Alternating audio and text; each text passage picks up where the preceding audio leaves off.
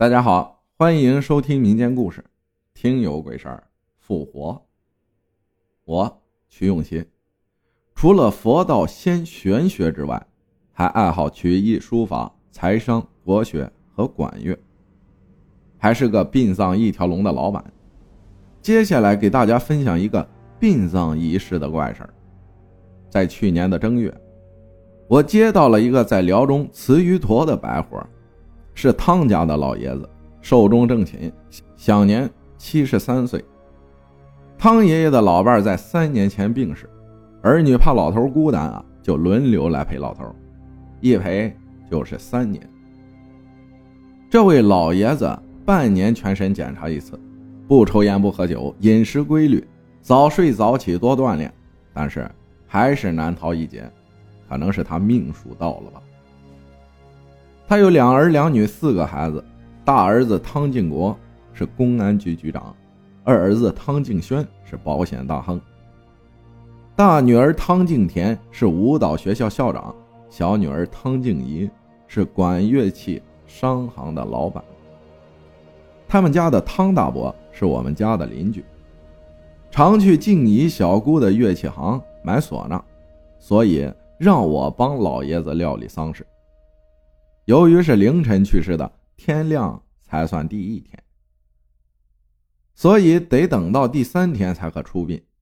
这边啊，跟室内有所不同，一般室内都是把遗体运到殡仪馆，等出殡那天火化的，而这儿却是把遗体放在家里搭灵棚，用冷冻棺冷藏，出殡时再由殡仪馆的工作人员开车拉走。可搭完棚子摆遗像时，就出现了怪事老爷子不爱照相，家里找不出放做遗像的照片，就找了一个能力很强的亲属，照老人的模样画了张遗像，放于冷棺之前。可这个照片画完摆在那儿之后，好多来吊唁的亲友都看到了照片上。老头的眼睛会动。为了稳住人心，我告诉他们是画师的技艺高超，角度好，才免去了大家的恐惧。在东北，殡葬仪式必须得搭舞台、开音响、弹琴伴奏、吹喇叭，有的条件好的还请两伙及以上的乐队来吹对棚。当时我自己两伙鼓乐队。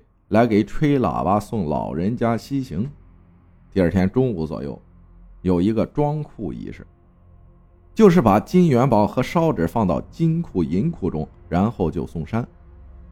去世的是男的就扎个纸马，女的就扎个纸牛。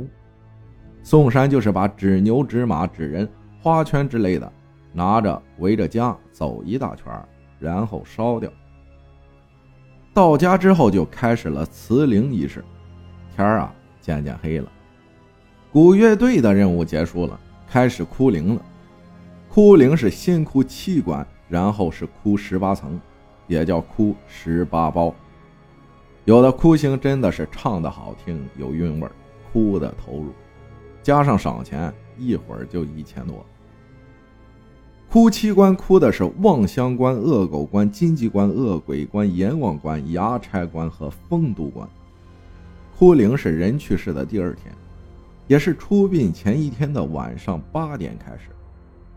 在哭到第七关的时候，全场人都傻了。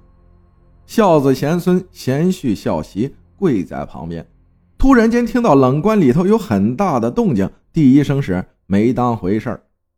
第二声一出现，所有人的目光都看向了冷棺。只见那塑料的棺材盖直接掉到了地上，所有人吓得大喊大叫：“快跑啊！诈诈尸了！”哎呀，我去，跑吧！快跑啊！永琪，你快贴符啊！我也傻了眼，鬼故事里听到过，可现实从来没遇到过这种事儿啊！但无论如何，我是个出道仙。就算掐也得让他先掐我呀，让大家安全的离开。可事实并非如此。汤老爷子坐起来，咳了咳，看了看周围，说：“这是做什么呀？”我并没有驾鹤西去，别哭了，孩子们。”就跟没事人一样，只不过声音听起来非常的奇怪，就像一个不会说话的人一样。汤家二叔把老爷子扶了出来，往屋里走。可汤爷爷走路时脚跟儿是翘着的，让我很是好奇，我便跟了进去。汤爷爷说：“我呀，被阴差羁押到了土地庙。”到那儿注销掉杨氏的户口和存世记录，然后顺着土地爷堂口侧面转到后堂，就到了城隍爷的面前。办完了冥府手续，领了冥灵身份证，就走出了城隍庙。我就知道了，原来这是一个庙宇。正面是土地，背面就是城隍，也就说。一边是阳间，一边是阴间。到了外面，有几户人家，看样子住的都是官啊。天上没有太阳，路边的花都没有叶子。阴差说，那几只有彼岸花和大愿地藏王菩萨那儿的曼陀罗花。可走了走，就走了一天没有尽头的路。路旁漆黑一片。到这儿了，回头也看不见来时的路。突然出现了一只黄鼬，跟阴差说了些听不懂的话，然后那二位阴差就把我往上一拽，就醒了。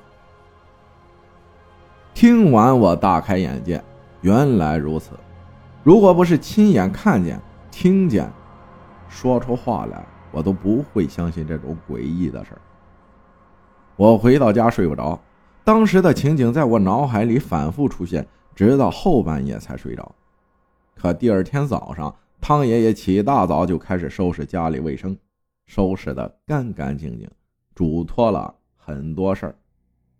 到了下午一点，汤爷爷躺在摇椅上，没有了呼吸和心跳，所以家里不得不再办一次丧事儿。可这次就没有了那样的情况了。在出殡时，大孙子抱引魂机，打着铃幡；长子拿像放在车头，又拿起丧盆子。汤家小姑拿几张纸，用长明灯点着，放到丧盆里，准备摔丧盆出灵。丧盆啊，并没有那么重，也没有那么牢固，可汤大伯用力一摔，却没有任何反应。并没有摔坏，于是啊，又摔了第二下，那丧盆仍然完好无损。这让所有人都目瞪口呆。我也联想到，可能是汤爷爷醒了一下的原因导致的吧。汤大伯又开始试第三次摔盆，第三摔，丧盆确实坏了，可却是两半了。一看摔坏了，就都上车向殡仪馆出发了。车向前行驶，压过那两半的丧盆，给压碎了。之后到那遗体告别、祭祀、下葬都很顺利。老人家一路走好，愿老人家脱离轮回之苦，早登西方极乐国。但回头想这件事儿，还是让我有恐惧感。这是我所经历最惊悚、最诡异的殡葬仪式。这就是这个故事。简单一说，您也听个乐呵，切莫入心。感谢曲永琪分享的故事，谢谢大家的收听，我是阿浩，咱们下期再见。